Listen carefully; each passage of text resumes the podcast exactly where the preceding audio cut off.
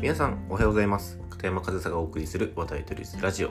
5月11日木曜日今日も配信やっていきたいと思います。で、えー、早速ですが今日はですね僕この話題とりラジオではたびたび言っている、まあ、子供、まあ、育成年代ですねに対する指導の中で指導というか関わり方の中で僕にとっては当たり前のことだしもうたびたびこの「渡りドイツラジオ」でも触れてきたことですが怒ると叱るは違うということをフルカウントさんのファーストピッチというメディアが記事にしていたので取り上げてお話ししていきたいなというふうに思います。で早速今日の参考記事ですがタイトル「元プロが伝えたい叱る重要性怒るとは別物時代の変化で問われる指導者の質」というタイトルの記事で、まあ、内容はですね阪神や日ハムでプレーをされた元プロ野球選手今成亮太さんがお話ししていることで、えー、元阪神の今成亮太さん保護者の目を気にして言えない指導者もいると、えー、子供たちのモチベーションを避けない声かけは指導者の腕の見せ所だろう。怒ると叱るは別物で感情をぶつけても成長にはつながらない。ただ注意できない指導者が増えているのも事実。元阪神今成亮太さんは指導者は嫌われることを恐れてはいけない。何も言わないのは罪と語ると。で現状として過去の野球界では土星罵声が普通だった。しかし昨今は野球人口が減少していることもあり指導者の質が問われている。押し付ける指導や目的意識のない過度な練習など見直すチームが増えてきている。今成さんは怒ることや暴力などは持ってのほか感情のまま行動する指導者は指導ができませんと言っているのと同じ。変化できる指導者は今後は生き残っていると指摘する。ただ叱ることができない指導には疑問を抱いている。例えば道具を雑に扱う挨拶ができない。相手や審判に対しリスペクトに欠ける態度をとる。など精神的に未熟な子どもたちが人間性の部分で間違った方向に進む光景はよく見られる。相手を傷つけたりいじめにつながったりする言動があれば厳しく言います。保護者の目を気にしてはっきり言えない指導者もいる。これは僕の考えなので勘違いしてほしくないのですが自分の子供が本当に危険ダメな行動をとれば怒鳴りつけてもらっていい。そこに愛情があればこちらは感謝するくらいです。本来親が教育しないといけない部分だと思っていますから。今成さんが大事にしているのは子供たちの思考を作ってあげること。という内容の記事ですね。で、まあ僕もこの今成さんのおっしゃる怒ると叱るは別物で感情のままに怒ったり、まあ土星、罵声、暴力をしている指導者は指導ができませんって言っているのと同じっていうのもまあ同意ですね。自分に指導力がないからそのスキルがないから恐怖や支配といった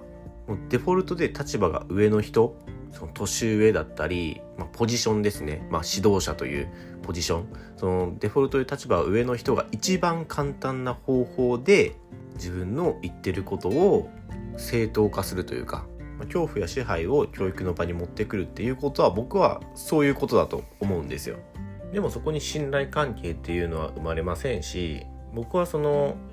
人付き合いの中でえー、信頼関係っていうのは最も大事だと思っていてでそれは教育のそういう育成の場でも子どもたちとの信頼関係が一番大事だと思ってます。逆に信頼関係さえ築ければ解決する問題ってたくさんあるんですよね。だからその指導というアクションを起こす時にも信頼関係がなければその指導というパフォーマンスは発揮できないですし暴力やその土星罵声怒鳴りつけるなんていうのは信頼関係を育む真逆の行為。だからダメなんですよね。逆に信頼関係があればその指導者が言ったこともその子供たちに伝わりやすくなりますし何かまだその精神的に未熟な子供たちが間違った行動をした時に話を聞いてもらいやすくなるんですよ。多感な時期でなかなか話を聞いてもらえない世代やそういった子っていうのは必ずいるんですけどけどやっぱりそこに信頼関係があれば耳を傾けると思うんですよ。でその信頼関係を築く中で叱るという行為は必ず必要でそれができなくなってしまっている指導者や指導の現場があるっていうことも僕も感じ取っていますし、まあ、それができない指導者も未熟なんだなというふうに感じます。だから叱るという行為はすごく大事なんですけどけど難しい部分でもあるんですよ。やっぱり叱るというのは何か間違った行動をとった時に叱るわけででもそこで感情を結びつけちゃいけなくて叱るということは間違った行動をした時間違った行動をしたということは指導者の思い描いたことじゃないことが起きたことが多いんですよね。例えば毎日挨拶をしろとか道具を大切にしろって言ってるのにそうじゃないことをしたから叱る。けどその叱る時に自分が言ってることと違うことをしたから指導者の中にも、まあ、そのイラッとしたり怒りというかなんで言ったことはできないんだとかそういった感情が必ず入ってくるんですよね。けど叱る時にはその感情を切り離してなんでそれがダメなのかどういう理由で叱っているのかそういったことをちゃんと説明しないといけないんですよ。けどその説明する時叱る時に感情が入ってしまうとその叱るが怒るに変わっちゃって怒るに変わった瞬間もうそれは指導じゃなくなっちゃうんですよね。だからその叱るということをしてる時でも相手への理解はちゃんと示さないといけないですし一方的にあれはこれこれはダメって言ってるのはそれは叱るという行為じゃないんですよ。だから叱るってすごく難しいんですけどそれができるとやっぱりそこでこの人はダメなことをやった僕に対してそれを注意してくれたんだと叱ってくれたんだと子供たちもちゃんと理解します。そしたらまたそこで信頼関係が生まれますよね。何か間違ったことをしたら正してくれる人がいるという安心と信頼。だけど同じことを言っていても怒鳴られたり特に感情が過度に入ってしまうとその叱られている内容よりも怒られてる感情をぶつけられてるということを先に子供たちは感じ取ってしまうんですよね。だから僕はその感情を切り離して叱らないといけないっていうふうに考えていてそれはもちろんイラッとしたり不愉快な思いをねする時っていうのありますよ。ありますけどそのストレス発散のために怒鳴るなんていうことは決してやってはいけない。それはただの指導者のストレス発散であって自己満であって選手たちのため子供たちのための行動じゃないんですよ。やっぱり育成という現場に立つ人はその育成の対象となる子供や選手ファーストじゃないといけないんですよね。自分の感情は二の次にして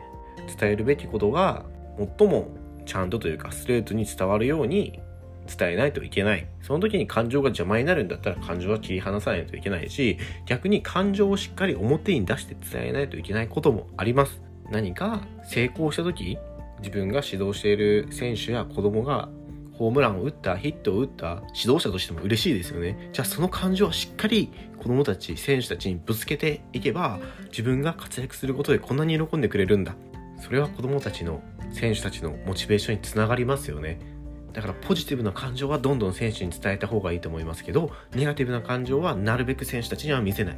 これは僕は指導者に必要なスキルだと思います。感情のコントロールっていうのは簡単じゃないですよね。皆さんそこで苦しんでる方結構多いと思います。感情のコントロール。だけどその感情のコントロールができないまま自分の感情のままにその選手たちにそれをぶつけてしまってもネガティブな感情だったらやっぱりそれはポジティブには働かないんですよね。だからその感情をうまくコントロールして叱ると怒るの違いをはっきりさせてこれは使い分けるではなくて怒るということは育成の場では必要ないんですよ。叱る。